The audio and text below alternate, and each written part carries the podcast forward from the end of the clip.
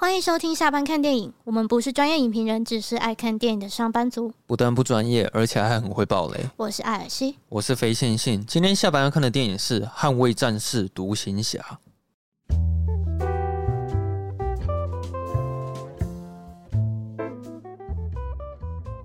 哎，强尼戴普赢了耶！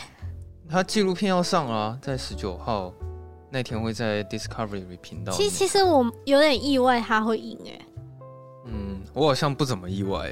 不是，因为，因为其实我我本身蛮关注这件事情，所以我就是有去看一下人家的解析，还是一些律师或是那个有一个频道叫好机车，他就是会分析里面发生的事情。嗯、然后大家都说这种诽谤很难告赢。哦，对啊，对，诽谤案通常都都会告诉，对，就很难告赢。所以我就一直带着一种心情，是觉得说，好吧，就算强尼大普没有告赢的话，那至少他。已经向世人就是说了他的经历，然后至少他在名声上已经有扳回一城了。嗯，所以我想说，OK，那这样也好了，也没关系嘛，对啊。结果没想到他赢的，就是我我有点吓到哎、欸。而且他是七项全胜。对。可是现在严重的话，安博他应该是会坐牢啊，因为中途不是有抓到他有在做伪证吗？对，有在做。其实那个反而比较严重。而且我觉得安博很惨哎、欸，他就是。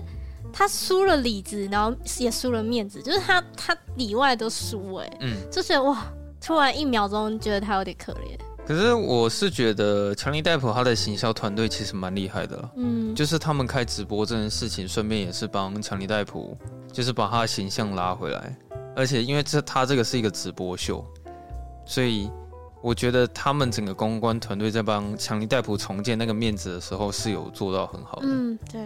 可是我听说国外那边的文化好像是对于女性的偏袒是很重的，就是说，如果你是男生，当你身上有受伤，你去报警说你有受到家暴的话，通常警察会告诉你说，你这个我们通常不会受理，因为现在大部分的法律都会以保护女性为主，所以男生的话，可能如果没有太严重，就是自己摸摸鼻子这样子。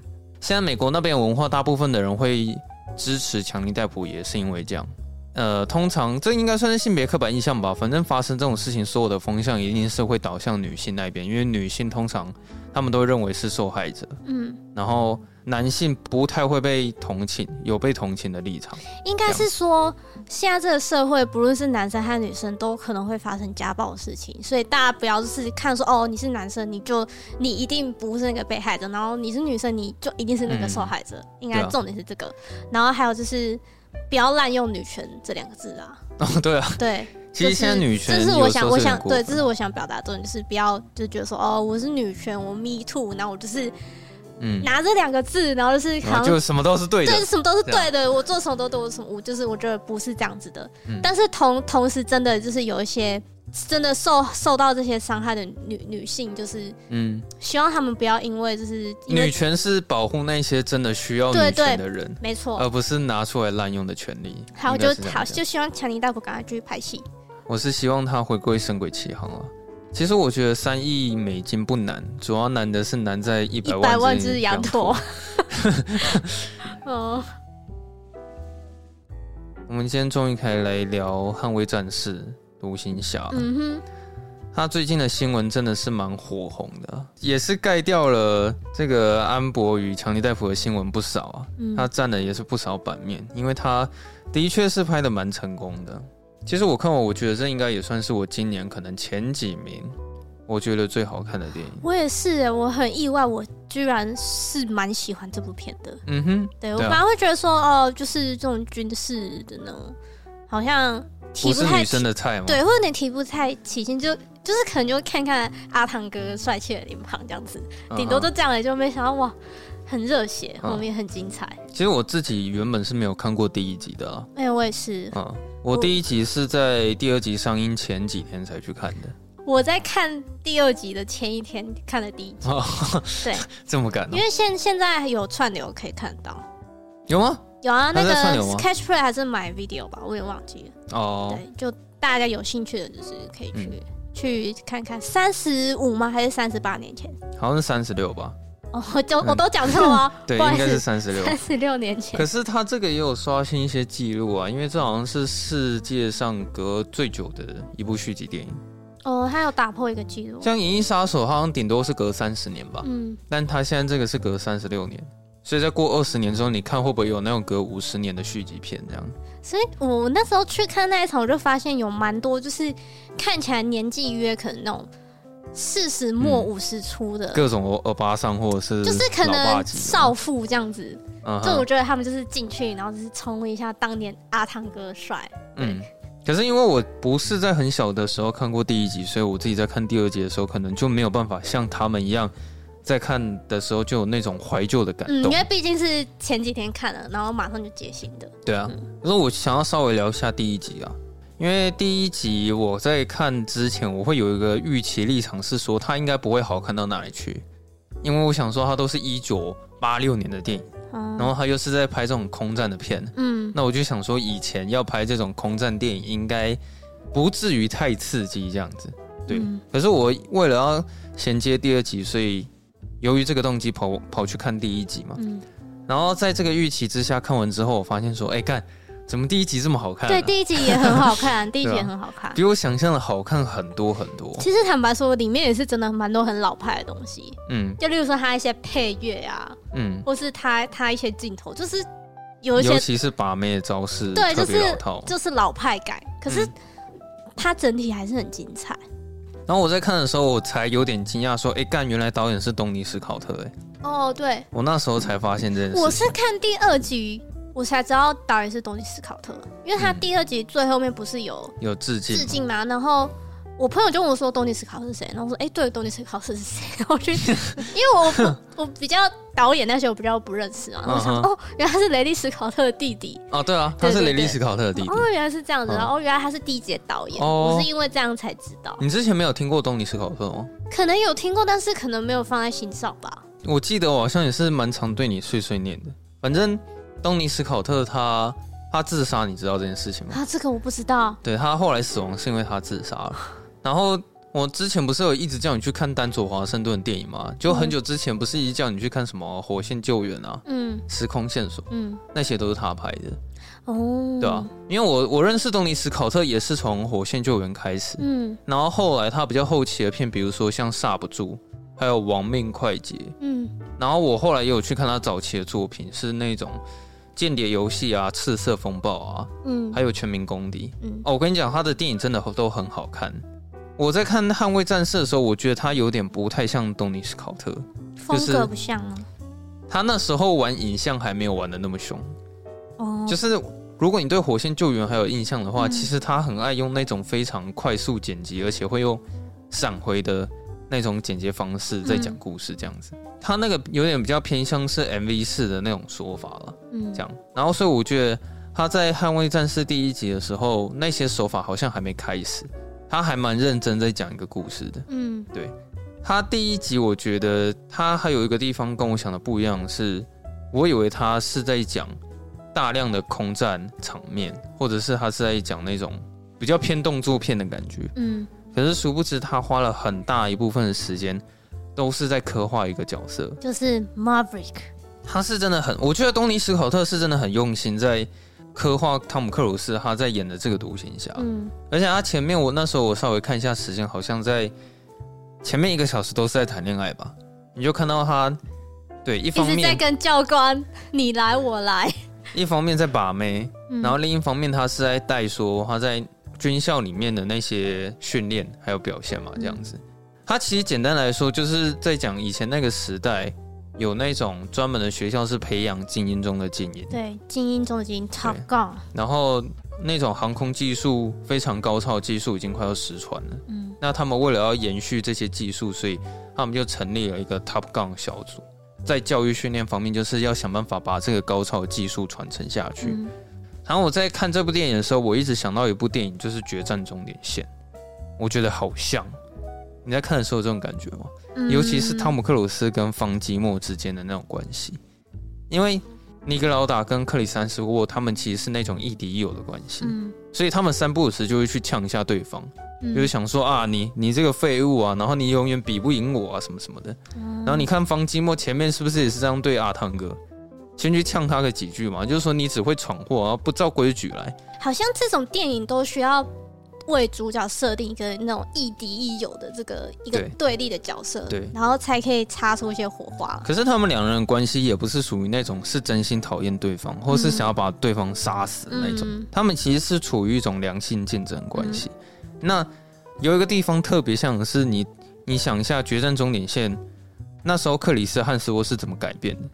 就是因为他当初不小心，呃，怂恿所有人举手，然后害尼格劳达要在雨中里面赛跑。嗯，结果当尼格劳达一出事住院之后，他们一见面，克里汉斯沃他变了。嗯，他跑去跟他道歉，说：“我很抱歉，其实我之前不是故意要这样对你。”嗯，然后你自己在想，《捍卫战士》第一集是不是汤姆克鲁斯最大的改变是什么？就是呆头死掉，对队友死掉。那他死掉之后，你是不是就看到方基莫跑去跟他道歉？嗯，就说其实我之前对你不是故意的，嗯、我也其实也没有恶意。嗯，然后你会发现他们两个人之间的关系开始产生了一些变化，这样。嗯、所以其实我觉得这部两两部电影其实它有一些相似之处。嗯，那我觉得我刚刚会说他会很用心在刻画角色，就是因为他一直在告诉你汤姆克鲁斯整个那种角色的成长曲线，从一开始。嗯老是不按照规矩，对，然后常常闯祸，然后又被教官骂，那长官也不知道开除了他几次，嗯，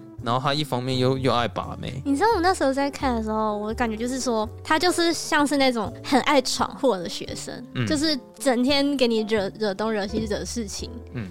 招来很多麻烦，对。可是他功课又很好，嗯。然后老师都没办法拿他怎么办？说啊，算了算了，反正你功课很好，就就让你这样闹吧。对，就有点这种感觉。非常骄傲的一个学生，对，是真的蛮有实力的，对。但总之看起来他不像是动作片，我觉得他比较像是在讲一个男生如何成为男人的一个角色电影。嗯。那只是因为说它里面那些空战场面是剧情的需要，嗯，所以他们才这样子拍，就有点像是。你不觉得《决战终点线》它不是在跟你讲赛车吗？它其实那些赛车会有那些场面，是因为剧情上面需要。可是它其实整个故事，它是在讲尼基劳达他的整个传奇的人生，嗯，还有他的传记电影这样子，嗯。所以我看完第一集的时候，我觉得它很好看的原因，是因为它是真的把汤姆克鲁斯这个角色刻画的很立体，嗯。所以其实你在看的时候，你还蛮能站在他的立场的，因为毕竟他后来有点像是。真的成为一个男人一样改变了，他不太不再那么幼稚，嗯，他开始去思考说自己的问题是什么，然后会面对自己内心的冲突，所以他永远放不下他跟呆头鹅之间的那个关系，嗯，对吧？他有点像是会一直成为他的阴影。其实到最后终于有空战场面的时候，我是觉得稍微有一点点的不是那么融洽了，因为他有点突然是说，哎，刚好哦，对，有一个任务来了。嗯我才想说，哦，原来是从现在开始才会有一些刺激的空间，就是有点，因为我们毕竟还是整体的架构还是是在讲一个呃，他在学校里面对空呃海海海军的，然后开战斗机的嘛，嗯、就是说还是必须要这个桥段，所以我现在好，我现在这边就给你硬塞一个，现在发生事情就是你们必须要出战这样、嗯。对啊，因为我还以为说他电影本身的主线剧情是在讲说他们怎么去完成任务，嗯，可是没有，他前面其实。比较多时间是让你看到说他们整个训练过程的一些酸甜苦辣，嗯，然后以及就是独行侠他跟另一半的相处方式，还有他跟方积木之间的关系，嗯，那我也觉得说这会直接延续到第二集的一些情感，而且其实还蛮重要的，嗯，对。那第一集后面有个地方我觉得稍微有点突兀的地方是，你还记不记得？就是独行侠他就是开开机开到一半，然后他就说。不行，太危险了，我要撤退了。然后后来，嗯、uh, uh. 然后后来他说：“哎、欸，不行，你不能撤退。”然后他看着那个呆头的项链，想一下说：“好，不行，我不能撤退，所以我又要再回去了。”其实有点有点，就是他可能是想呈呈现说呆头儿对他的重要吧。对，就是对他造成的影响这样。嗯、然后那边我可能稍微会觉得有点突兀啊，但除了这个之外，我觉得第一集整部电影看下来都还蛮流畅的。而且那时候好像引起很轰动吧，就是。嗯好像在美国，就是很多人都去报考，就是我我也要加入变 Top Gun，类似这种。那时候他是有带起一波的流行文化了。嗯、那我所以我就是觉得说，现在过了三十六年，现在再看第二集，对于某一些族群来说是非常怀旧的这样子。嗯、我现在先来念一下第二集的专业网站的评分。好，它在 IMDB 上面是八点七颗星。嗯然后烂番茄是九十七趴的喜欢程度，嗯，还蛮多人评分的啊，总共有三百七十八个人去做评价。嗯，然后 Metacritic 是七十八分，嗯哼，是比较低一点。然后雅虎是四点八颗星，干超高的。雅虎四点八很高哎、欸，我很少看到雅虎有四点八。我先来念一下独行侠有关于雅虎上面网友的一些留言，其实还蛮多人留言的，有三百多人去做短评。然后有一个人他给五颗星啊，好了，其实全部都全部的人都是给五颗星啊。他说对第一集的剧情已经很模糊，但是从中会带出相关的情节，让人能无缝接轨。尤其不再是卖弄个人英雄，而是强调团队精神，更是为之动容。虽然阿汤哥晋升为大叔，但依旧宝刀未老。大荧幕看超好看，非常值得二刷。我有看到一颗星的，有人给一颗星，他说一部违反科学的美国神学电影完全是不能看。然后下面他讨到了十一个虚。哎，呃，我不知道。什么什么情形他会这样说、欸？可是因为他写的比较简陋，所以我也不太能了解这是什么意思。好吧，更详细，他两个小时前留的，他刚看完，他可能很不开心。我是不知道他违反科学的美国神学电影是什么意思了。然后有人给五颗星，他说剧情结构很完整，空战画面非常精彩。没有看过第一集也能够很棒的在电影院享受到这个观影体验，非常建议看有 IMAX 版本的电影院。不是很多人说很推荐看四 D 吗？哦，对耶，对啊，好像这部电影蛮适合看四 D。我其实蛮想去看四 D 的，只是一直没有时间。嗯，因为台中的四 D 我记得只有星光啊。对啊，而且那个厅没有很大。嗯，所以有有点想要去去别的县市看。它影厅是小没错，但是它里面的设备其实都还蛮高、嗯、高级的。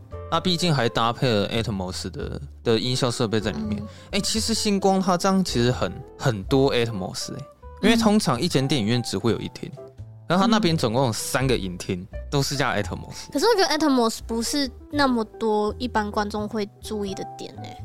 哦，对了，嗯，可能大家对那个不是那么，因为可能就是我是感觉不出来，可能就觉得说大家觉得哦，荧幕大就好了。嗯、我觉得一般人比较不会去注意。嗯，是没错了。好，然后我刚好看到有人在讲四 DX 的感想。嗯，他说，对于看习惯商业大片、胃口被养大的我，这部片拍出了热血紧张的感觉。这种久违的感动，绝对比漫威那种特效片好看。连续两天刷了两次，还去看了生平第一次四 DX，就是爽。选对片了，个人最喜欢汤姆克鲁斯亲自上阵给。队上成员演示如何在两分十五秒之内完成任务。嗯，好，他讲的这一段其实我觉得就是不可能的任务了。嗯，对，对，真的耶。然后他而且而且我那天去的时候，刚好那个预告片是不可能的任务。哦，我们也是啊，好像是刚好配合这部电影吧？他是放不可能任务的预告片，没错。他顺便喷了一下漫威电影，他说这部片绝对比漫威那种特效片好看，希望可以引发一些论战呢。嗯。有人给了五颗星，他说从来就不喜欢看真正、看战争电影跟飞机的电影，但是冲着汤姆克鲁斯和经典的捍卫战士的名号进电影院去看，没想到居然令我惊艳，连看我一样不喜欢看战争片的高中生都觉得很好看，值得给五颗星。嗯，其实算是风向完全是一面倒的好评啊。嗯，我基本上如果要在这边留言，我应该也是给五颗星。嗯。我那一天去看这部电影的时候，那天刚好下着雨啊，嗯、而且我就想、哦、这么有情境吗？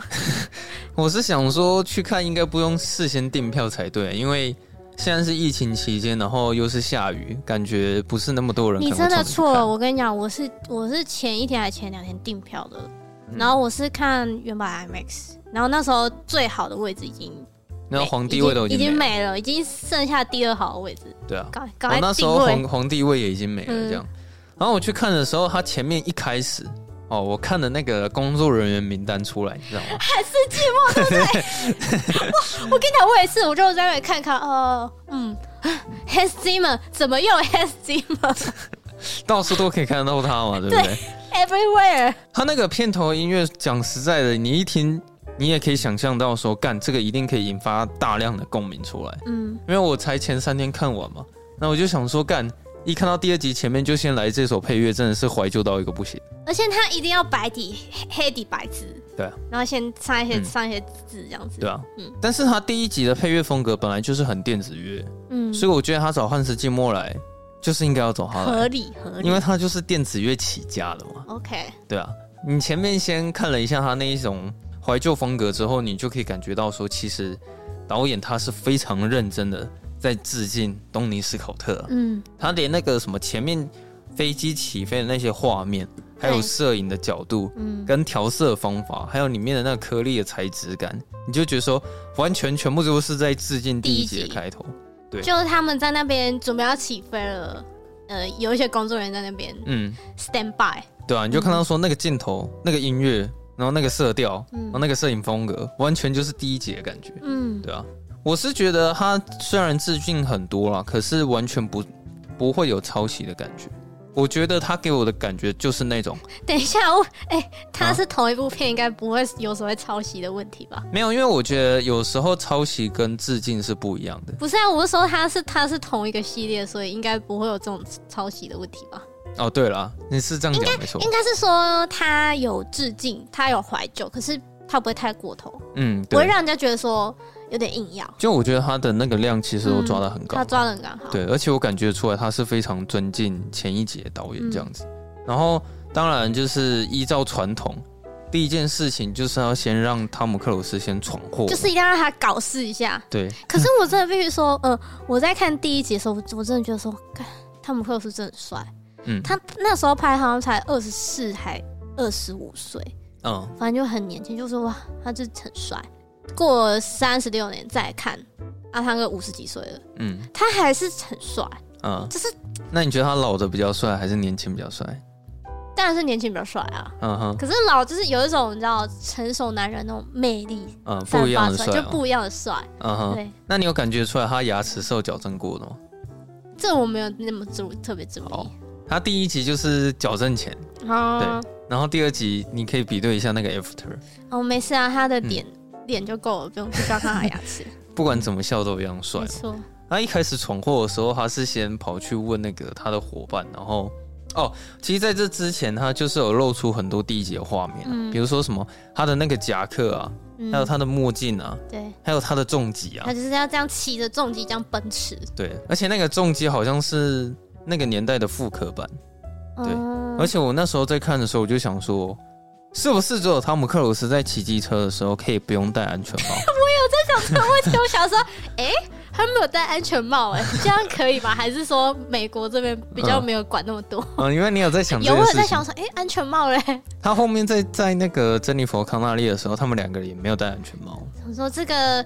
交通安全还是要稍微注意一下。但是在电影的世界里面呢，他们只会 care 说能不能拍到角色的脸，这个比较重要。就是说那个风这样吹过来，这样美不美啊？啊然后这个夕阳这样照下来，这样角度好不好看啊？因为我是觉得他如果戴安全帽的话，那个摄影就拍不到他的脸嘛。那其实你也不知道那是替身还是他本人，所以那也只好让他骑机车不戴安全帽嘛，对不对？嗯、然后后来他去跑去问他伙伴说发生什么事情。然后后来他们说，因为被禁飞，不能飞了。对，然后条件是说必须要达到什么十马赫，好像飞机要快速到十马赫，才可以达到他们那个月的标准。我我我记得是他们好像是每天就是都是在一直在试着进到更下一个阶段的，对。好像每个月的标准不一样。然后他们那时候好像已经八还多少啊？啊，他们他们那天好像是九点九，对，他们那天他们那天好像本来要测试八马赫，然后就。后来被禁飞，然后就是阿汤哥他们就觉得有点可惜，就说啊，就是好，他就是又要来搞事了嘛。说好，呢他就偷飞，想说反正那个那个长官还没来，不就写偷飞？他就说反正现在长官还没来嘛，这样子。然后后来那个什么长官是谁呢？又是艾德哈里斯。嗯、你不觉得他很眼熟吗？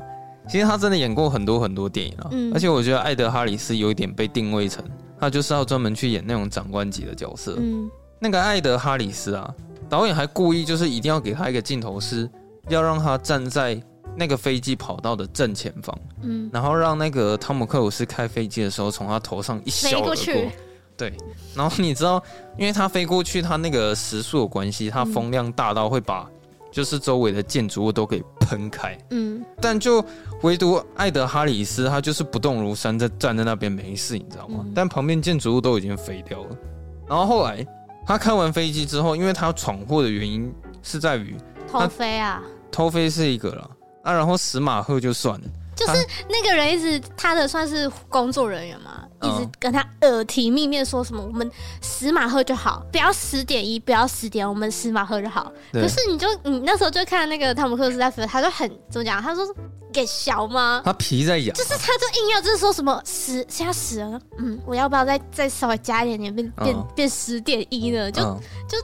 他其实很享受那种挑战极限的感觉，很很皮呀、啊。反正他就是毁掉了一台飞机，嗯，然后他整个人就是直接跳出去，然后用降落伞方式活下来嘛。嗯，然后他不是还到了一间酒吧，对，然后还是什么餐厅之类的。然后他就问了一下小孩说：“这里在哪里嘛？”然后小孩就跟他说：“这里是地球啊。” 他以为他是外星人。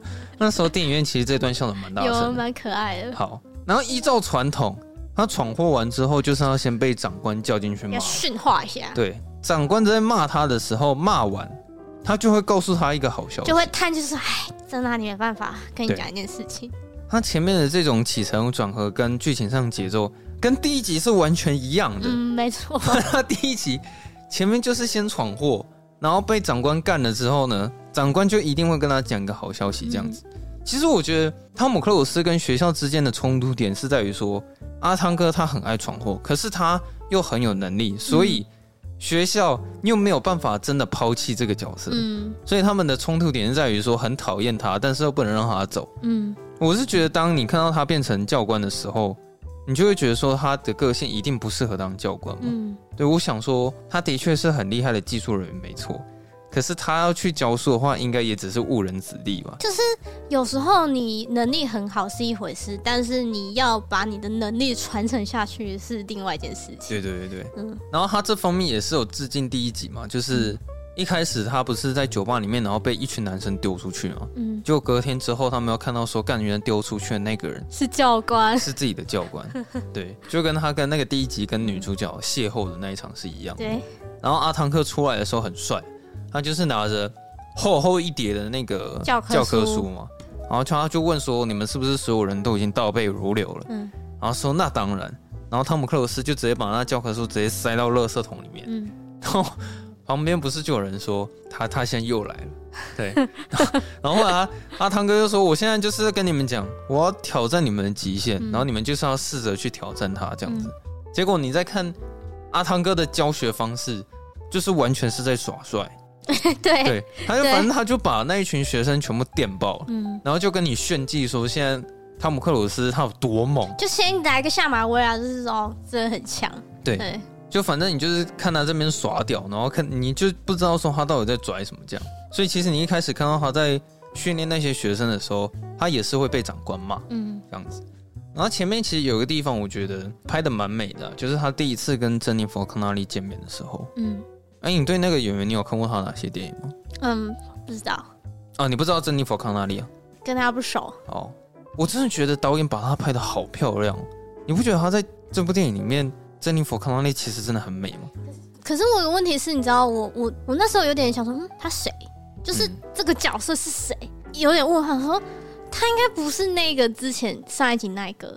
嗯，不是啊，不是啊。对啊，我我我我就想说，嗯、应该不是吧？然后那他是谁？嗯，然后我真的从头到尾都其实都不太知道他是谁。我是后来看完之后查资料才说，哦，原来他是在第一集有在有提到背背景里有提到一个角色，嗯、然后他在这集里塑造的形象就是说，他其实在这三十六年之之间，他们发生很多事情，然后他可能跟汤姆克鲁斯有一段很深厚的感情，嗯，可是后来可能不知道发生什么事情，然后分手了，嗯，对，然后他们现在有点是再续前缘的感觉，嗯，大概就是这样了解。不过我一开始有点 confused，嗯，我就一直在想说到底是谁？因为跟我的感觉一样，嗯、因为感觉好像跟第一集有衔接，又好像没有的感觉，嗯、对。对啊。但总之好像汤姆克鲁斯在第一集有讲过，说他好像去把了哪一个长官的女儿，嗯，对，然后那个长官好像很生气，嗯，他就只有这么简单带过、啊，没有，就是他开飞机开过某一个长官的女儿，就是从头顶上飞过去。啊，对对对对，对。不过你后来你去看一下那个第一集的那个女主角现在的样子，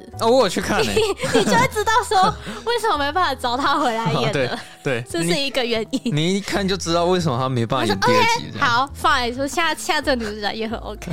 对对对，岁岁月的痕迹啊。对啊，这其实是非常的残酷啊。但是他跟那个真名佛康纳利邂逅的时候，他在那个酒吧里面。然后其实那边我看了有点难过了，因为独行侠他被丢出去之后，嗯、他突然听到了很耳熟能详的音乐嘛，就是那个呆头鹅的儿子公鸡在弹那一首歌，嗯，然后就他还穿插以前画面，对啊，他那时候就走回去，然后透过窗户里面看那个人的时候，嗯、开始一直闪回以前那个回忆嘛，嗯、然后我觉得说哇，他那个。你知道导演他把这边的煽情的效果拍的极好，因为其实现在眼前的画面是每个人都很快乐的在唱歌跳舞，嗯，可是他现在放的配乐是很难过的音乐，嗯，然后再搭配说阿汤哥他在闪回以前他很难过的回忆，嗯，所以其实那边看的时候，我心里是觉得蛮感伤，很强烈的一个对比啊，就是我我蛮喜欢酒吧的那一场戏啊，嗯，其实他拍的还蛮美的。然后这时候，其实你会发现，说他跟第一集相似的地方是，他一样花很多时间在告诉你说，汤姆克鲁斯与公鸡之间的情感是怎么回事。嗯，对，就有点像是第一集他跟呆头鹅的那种感觉嘛。嗯，由于前面其实导演他并没有告诉你太多，说他跟公鸡之间的冲突实际上是什么。嗯，只是后来你才知道说，哦，原来他抽掉了他的那个学校申请书嘛。嗯嗯，他不让他进那个军校啊。可是我在前面看的时候，我也会一直很疑惑，说到底是为什么？我有在想说，这第一集有讲吗？嗯，还是怎么样？有啊，他后来给解答，是因为那个他跑去跟人家上床嘛，就是汤姆克鲁斯，他不是跟珍妮佛康纳利做爱之后，然后他才坦诚说，哦，我想说，哦，对对对，他在那件事情完之后，他才坦诚说，哦，因为我答应他妈妈，嗯，对。他妈妈的遗遗嘱是说不希望他当就是军官的人，嗯、因为主要是为了保护他的安全，这样、嗯、对，算是透过了一场感情戏，然后就突破了他的心防。嗯，其实我觉得那边蛮好笑的。他们不是做完爱嘛，然后他把阿汤哥赶出去的时候，他女儿刚好在一楼，对，那个 画面的时候非常的尴尬。对，这样就两个人对看，嗯，然后他女儿就说什么：“你这次不要再让他伤心了。”啊，对的。很成熟的女孩。嗯，我是觉得她在处理情绪的方面最感人的是独行侠跟冰人之间的那一场对谈啊，因为那时候冰人他有感觉出来，他跟公鸡之间可能有产生一些问题，嗯，所以他想要跟他谈工作上的事情，就因为是阿汤哥一直跟他说我不想做这个，嗯、对啊，可是是是那个兵人一直跟他说，一定必须是你，嗯，来做这件事情，对，其实那边。我是觉得说阿汤哥他有展现出说他还是很会演戏的人呐、啊，嗯，因为他跟兵人见面之后，阿汤哥他在透过自白的过程，然后才了解自己的问题是什么，嗯，对，第一个感伤点是说你看到方清墨这个演员老的时候，嗯、你就会开始觉得很感伤，嗯，然后第二件事情是，哎、欸，他本身喉咙有问题，对他呃，就是方清墨这个演员他本身就得喉癌。嗯，然后他剧情的设定也是设定说病人有生病，所以他也是没办法顺利的讲话。对，就是刚好是可以衔接起来。嗯，所以当你看到那种打字的方式在跟他对话的时候，你也会觉得挺感伤。对，你你就是你到后面才会有点就是就知道说哦，原来他们前面会一直用打字是因为嗯他没办法说话。对啊，嗯，突然一阵鼻酸。但他最后给他的最后一句话就是讲说，你应该是时候要放下这样子。我现在想想好难过，因为你就你就听他用那种有点很吃力的声音，然后就是对汤姆克斯这个角色就是说这些话。嗯、哦，他那时候还是用打字的啦。对，他到最后，他最后几句话是他是直接亲口跟他说的嘛。可是我觉得那边我看得很感动，真的是因为汤姆克鲁斯的演技。嗯，因为他其实，在。告诉病人他自己内心的想法的时候，你你会发现说他好像在透过自己的叙述，他开始就越讲越多，然后他好像开始也了解什么。嗯、然后你知道阿汤哥他讲到后面他开始哽咽，你知道吗？嗯、其实他他已经哭了，只是他是没有哭出来他是热泪盈眶的状态。嗯、然后你觉得说哇，那个其实汤姆克鲁斯他也是很会演内心戏的。嗯、那最后他们道别的方式是两个人站起来，然后冰人就是真的用很吃力的方式跟他讲话。嗯。所以你看到那边的时候，你会觉得很想哭啊，就各种的情怀。而且呃，其实我这边有查有看到是说，其实方金墨他是已经没办法讲话了。现在啊，他是用 AI 的方式，对，他是用合成的方式，就是合成拿拿他一些他以前的作品啊，去合成出一个觉得最舒服，然后最适合的声音，然后呃，就是有点配出这段话，嗯，这种感觉哇，我觉得真的很了不起，就是他愿意这样子。回来演，就是隔了三十六年嘛。嗯，对啊。所以你看到他，他生病这么严重，然后他还这样愿意回来，所以他其实出场的时候，大家都还蛮蛮惊喜的。其实老实说，我觉得在看这部电影之前，一定要看过第一集了，因为嗯，我觉得是要。它是一部非常漂亮的续集电影，嗯、它是真正正港的续集片，不是那种打开一个新的故事什么，它完全都是有延续第一集所有的情感，然后到第二集继续延。延续下去的，倒不是说你没有看第一集你就完全看不懂，嗯、就是说如果你有看第一集的话，嗯、你才会觉得感动，你就是会觉得更好看。可是如果你没看过第一集的话，其实第二集大部分的情感你是没办法。对啊，你就你就不知道说啊，为什么那个公鸡那么气是在气什么？然后为什么那个。冰人他到底是谁？他为什么要一直帮助阿汤哥？就是你会不知道。对啊，那没有看过第一集，可能也只能单纯去欣赏他的视觉效果嘛。嗯、所以我觉得他第二集好看，是因为第一集。嗯，你有看过第一集的话，你一定会觉得第二集会更好看一点。这样，嗯。然后他跟冰人的最后一个对话，其实他是有加入一点喜剧的台词进去调和一下，就是冰人他有跟他说最后一个问题。就是我跟你之间谁比较厉害？然后阿汤哥就说：“我觉得现在气氛蛮好的，你你就不要破坏了。”对，有要会调和一下，对吧？嗯、我觉得那个其实那个导演有稍微引起我的注意啊。你有看过这个导演之前的作品吗？嗯、他叫约瑟夫·柯金斯基啊。我来看一下他之前什么作品。他之前有拍过那个《遗落战境》。哦，对对对，我想起来，我有去查他的，对，他拍过《遗落战境》。因为我想说，哇，他可以把动作场面拍得很满，然后他在建构那些文戏的部分又做得极好。然后他接下来那个什么《蜘蛛头监狱》好像是 Netflix 之后会上吧？对啊。哦，哎，《遗落战境》很好看，对啊，超好看。还是我们也来讲一集《遗落战境》？可以啊，之后我觉得可以讲一集《一路战境》。对啊，刚好就是阿汤哥系列。嗯、就总之，我觉得对《一路战境》也是汤姆克斯啊。哦，对，是吧？是是他吧？算是他们彼此合作的一种班底吧。嗯、但我觉得这个导演他虽然目前作品不多，但感觉质量都还蛮高。嗯。可是后来冰人就死掉了。哎、对，就是直接大爆雷。哦，又爆雷了，是不是？对啊。可是你可以感觉出来说，哦，原来他死掉之后，其实就没什么人能可以去保护汤姆克鲁斯。哎、欸，他关键是是超大、啊，他关键超大，四星。就是什么司令舰队的，什么海军司令舰队，然后什么四星，什么上将，哇，对啊，听起来超厉害的。嗯啊，所以有他在，没人动得了阿汤哥。对，但是他不在了，啊、阿汤哥马上就被开除了，马上就你你不准飞，我你你从现在开始禁飞。对啊，那长官还跟他说，从今以后就是由我自己来来教他们，就是如何去执行这个任务，然后你。就是永远被禁飞这样哦，这边不需要不需要讲到说他们不是要去实行一个任务。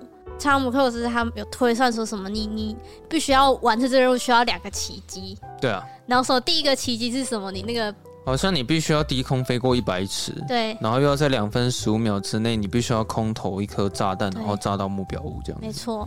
怎么讲？他的这些计划都实在是太过于危险，所以你到最后看到他被开除的时候。嗯你会觉得长官很奇怪，就是怎么突然跟那些学生说，你们现在可以高空飞到四百尺，嗯，然后你们可以在三分多钟，对，就是那个时间时间变长了，对，嗯，然后其实你看得出来，下面学生也不信任他，嗯，因为他就觉得说，你这样等于是给敌方有时间可以去追击我们，嗯，对，那如果你要不能低于一百尺飞过的话，我们应该也没办法完成任务，嗯，所以你会看到其实。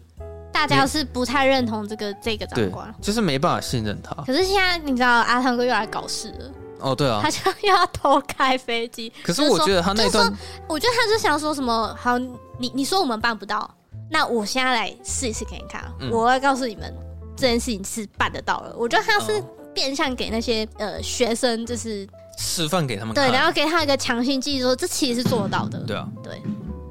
可是我觉得这段有点太扯了，就是看起来真的是有点像不可能。他就在炫技啊，就在那里耍帅。因为最后他完成的时候，那个时间点好像刚好是在前一秒的时候完成的。没有，不止前一秒，我觉得他提前蛮多的。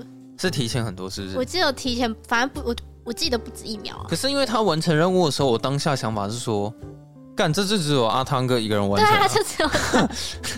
你就是说，他就算示范说任务可以完成好了，但你要怎么证明说，除了他以外，所有的人都可以像他一样，我在时间内完成？所以我就说，这是给大家一个信心嘛，就是说这个这不是不可能的任务，是可能的任务嘛。对对啊，嗯，反正他后来就是让长官知道这个可行性之后，长官又再一次面临那个矛盾点嘛。嗯，他他又讲说，哦，我真的觉得你这个任务是可行的。可是另一方面，我又觉得你你没有办法回来，因为我可能必须要冒这个风险，这样子，就是又又卡在那种他们不想要留他，但是又不得不留他这样子。那总之到后面他们真的要开始执行任务的时候，我觉得他们那个前置作业我看的蛮热血的，因为任务要开始嘛，然后其实你就开始意识到说接下来才是这部电影最精彩的时候，嗯，然后他们就把一台一台飞机就。慢慢的派出去，你不觉得这就比第一集合理多吗？对啊，因为他从前面就是在铺陈说我们就是要执行这个任务，嗯，就不会像第一集就是突然后面哪给你哪个是哎、欸，现在突然突发状况，就是主线任务他一开始就有了，嗯，那一开始第一集前面其实都是副线的任务，嗯，对，然后后来他们终于开始要执行任务的时候，我一看到他们飞到敌军的那个场景啊，我就会觉得说哦，接下来好像就不是在开玩笑。因为你会看到冰山雪地，然后上面有那个侦测的那个炮弹，而且全部的那个飞弹飞弹台全部都架在那里。嗯，所以我就会想说，如果他们真的被雷达扫到，那那个飞弹应该就是直接出去。嗯，可是因为会有这种紧张感的原因，是因为你前面看到的剧情都不是真枪实弹。嗯，你知道他们在演练的时候，大不了就是锁定之后就是说，好，你死掉了。嗯，其实就没事了。嗯。那接下来你后面真的出任务之后，你被锁定，你就是死了。嗯，所以你就会看到他们说要怎么慢慢的去完成那两个奇迹，然后在时间之内又把任务给达成。嗯，我觉得他是有拍出那种很紧张的感觉。嗯，可是也真的是就是跟我们想的一样，他们在执行那些任务的时候，状况其实很多。像我记得好像攻击他的那个无线侦测雷达。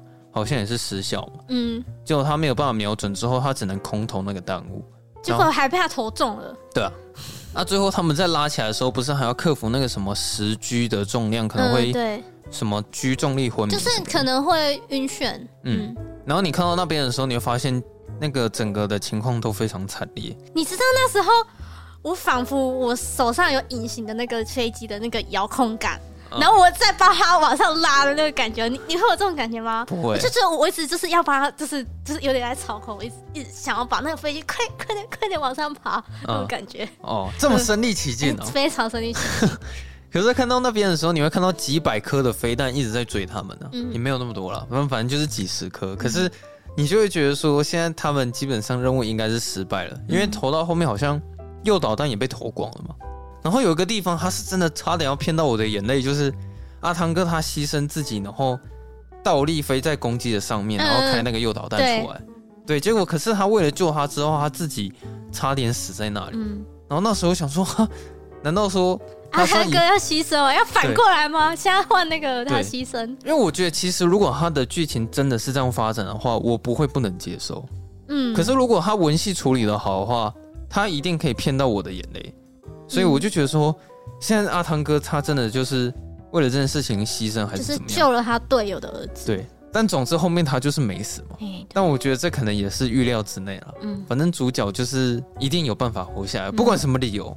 总之主角就是一定会活下来。嗯，然后他活下来之后，突然你会看到一台那个什么战斗直升机。嗯，其实那段我看了觉得很很害怕。哦，对，我想说，干还要来，然后我想说这边地就这么大，然后可以掩护的地方也、嗯、也没有什么，就只有树跟几棵石头，他是要怎么躲？嗯，可是我觉得他是要怎么躲？你会觉得恐惧是因为阿汤哥他当下很赤裸，很赤裸，他就是一个肉身，他，他就是手无寸铁，嗯、他也没有在飞机里面，所以你就看到一个超大一台战斗直升机，然后狂扫阿汤哥这样子，结果、嗯、后来又攻击又突然出现，然后去救他。那其实从那边开始，我会觉得说，他剧情好像就比较稍微有点被削弱的感觉。就是你会发现说，哎、欸，阿汤哥没死，然后公鸡好像他也被别人攻击，他也没死。然后后来比较扯的是，他们两个又进到敌军里面去开了一台 F 十四出来。我觉得他这边可能就是变成说要讲阿汤哥跟公鸡。可是我觉得主要还是在于服务粉丝了。就是你、哦、一定要让他开旧的那台，对，就是要让他再开，因为他之前是用 F 十四去打下三台米格机嘛，就是一定要让他开 F 十四，然后一定要坐两个人，对，然后后面那个是那个对。带头的儿子，嗯，虽然这边剧情上的支线可能就比较有点夸张，或者是比较稍微下滑一点，但是不影响观影体验，嗯，因为其实到后面一直都是处于很精彩又很刺激的状态，嗯、然后到。那边呢、啊？因为他们已经不是群体的空战了，我反而觉得这样的战斗场面更好看。嗯，因为那时候我记得阿汤哥他是一台飞机对两台，嗯，而且是第五代的战斗机，嗯，然后他们就说。你接下来只要装作自己人跟他们打招呼就没事。哎嗨！对，那时候也真的跟他们挥手，然后微笑这样子。然后他比了一大堆手势，阿汤哥都看不懂。他是说你知道他在比手吗？我不知道，我看不懂。对，然后他也是跟着人家在比手画脚，然后也不知道在比什么这样子。就后来他就讲了一句话说，他旁边的僚机突然处在于一个攻击的位置，嗯，所以好像不太对劲这样。所以你就看到他们三台战机突然打起来。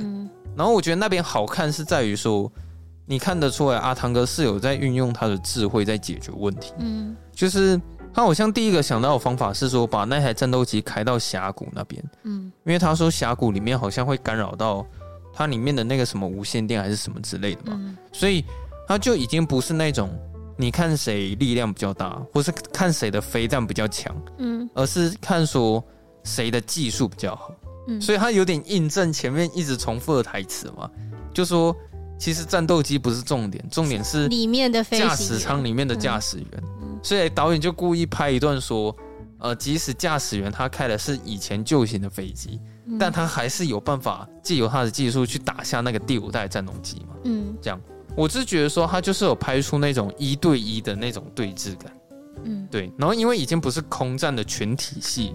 就是单纯的一对一的 PK，嗯，所以最后他把他打下来的时候，我觉得说干超爽的，嗯，这边结束之后，最后又来了一台战斗机，但是那台战斗机来的时候，他们弹药已经全部都没了，嗯，就以为他们要死的时候，那时候就又有一个人出来耍帅，然后救了阿汤哥，对，然后我觉得那个人是叫什么，我有点忘了，Hangman。哦，对，刽子手。其实他现在担任的那个位置，算是第一集汤姆克鲁斯他当的那个位置，因为最后面他不是站在前线，你记得吗？嗯，是那个长官突然说，哎，现在后备，哎，什么支援部队要被启动，然后汤姆克鲁斯他才可以飞出去。嗯，对啊，所以第二集那个刽子手他坐的位置其实是跟阿汤哥一样。嗯，对啊，他后来救了阿汤哥，我是觉得也不错，可是我我对他就不会有任何一点的情感上的连接，嗯、是因为。他前面跟阿汤哥之间的相处情感本来就比较单薄一点，嗯，所以最后是由他拯救阿汤哥的时候，我会觉得是蛮帅的，但好像情感层面就比较还好，嗯，他最后完成任务，然后最后要飞回去降落的时候，他又致敬了第一集，是他必须要低空飞过那个塔台，就是一样要这样子咻飞过去，然后里面大家被烧的有点乱。但是我必须要讲一个实话是，是这方面我觉得真的是东尼史考特拍的比较好。因为我觉得第二集啊，他在低空飞过那个塔台，他特别没有张力的原因，是因为那个长官的手上没有拿着咖啡，所以你他洒的满身，所以你就是不会看到他第一集他那个整个飞机飞过去的时候，然后他吓得全身抖了一下，然后咖啡洒的满脸都是嘛。他第二集就是没有那个张力，嗯，我觉得那个咖啡是真的很重要，所以我必须要称赞一下第一集这方面做得比较成功。我突然想到一件事情，我那时候我在看第一集的时候，我想说，哇靠，他们是不能开冷气吗？我说每个人都热的满头都是汗的感觉。哦，哦，对啊，其实你你有发现这件事情吗？前面就是大家不管在办公室在哪里，大家都是一直在流汗。对啊，就是不管是在塔台还是说在飞飞机里，想说怎么每个都那么热，到底是怎样？对，我觉得那个写实感是不错啊，也真的是这样子。想说哦，第二集终于就是可能。可是他那个流汗的程度真的是多到我光看就会有味道，你知道吗？好像很臭。对，他就是真的是捍卫战士。靠背，你也觉得这真的是捍卫战士吗？对。对，我想说，哇，这个流汗流好多，可以开一下冷气。反正那个汗味真的是蛮明显，浓、嗯、厚。对，第二集就是明显 有开冷气了。对对对，对我觉得我们刚刚讨论那么多，其实都不是重点了。靠背。反正我是觉得最后你看到他们那个结局的时候，你是真的会替他们感到开心的、啊。嗯，就是觉得说，干，他们终于就是你知道吗？凯旋而归，然后没有一个人牺牲，对，超热血。嗯其实我对于这整部电影里面唯一觉得比较可惜的，就是这个地方，就没人死吗？对，就怎么讲？我觉得他前面其实花很多时间在建构感情。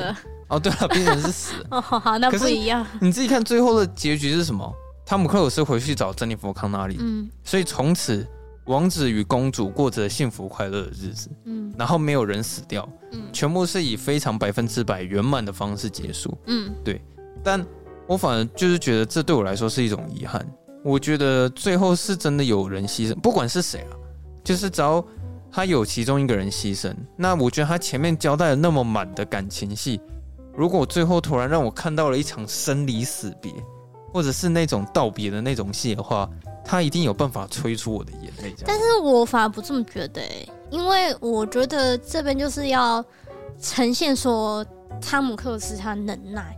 就是说不会有任何人牺牲，然后大家都可以平安的归来。对啊，是这样没错啊。嗯、在他前面其实有在讲，他一直在强调说，他希望每每个人都要活着回来。嗯，对，他是本身有在强调这件事情，但可能是因为有经历过两次他们有两个角色假死的状态，嗯，所以我可能就觉得，呃，他也就给给过，对，就就是其实也不影响啊。但我可能自己本身希望会看到一点悲剧在里面，这样反而会。我自己本人会更喜欢，真可是这是属于个人喜好上的问题啊。嗯、反正最后就是，你就看到汤姆克鲁斯继续在在弄他的飞机，嗯，然后你就看到那个画面一带，看到那个墙上的照片，嗯，就多了一个是他跟公鸡的照片嘛，对对，其实他们后来也是有一个和和解，嗯。嗯。那总之他就是得带着女主角开着飞机出去兜风了，没错，对，然后最后就是以这种方式做收尾的，这样。飞出去，然后就对结束，真是很好看啊。看完的时候是有超乎我的预期啊，嗯，因为毕竟它不是无脑爽片，而且我就是觉得说动作片就是应该要这样拍，嗯，对你，你即使可能你要花很多时间去拍动作场面好了，但并不代表说你没有时间去建构文戏，嗯，所以他有证明说，其实你要感情跟动作同时放在一起，本来就是可以做得到的事情。这个好像是有点印证了我们很喜欢这个公式，哎，就是有感情的动作戏。哦，你说我之前讲说，我最喜欢那个什么，以剧情为主，动作为辅。对对对，就是有点，这是我个人最喜欢的类型。这个啊，嗯，像我就特别喜欢《终结者二》，嗯，还有《怒火边界》也算了，嗯，《二零四九》也算了，嗯，对啊，这些都是以剧情为主，动作为辅的电影嘛。对，那我是觉得蛮期待说，就是约瑟夫·柯金斯基他未来的作品。好吧，我们早一天来讲《遗落战境》。嗯，对。其实汤姆克鲁斯他到后期拍的一些独立的动作片，我都觉得比不可能任务还要好。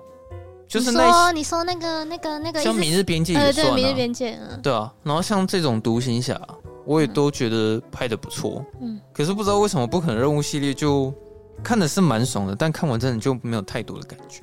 嗯，但好像那个系列又要再重启了嘛？对啊，那个明年底哦。嗯，到时候再说吧。反正他又要再开启一个新的。错。不可能任务的宇宙嘛？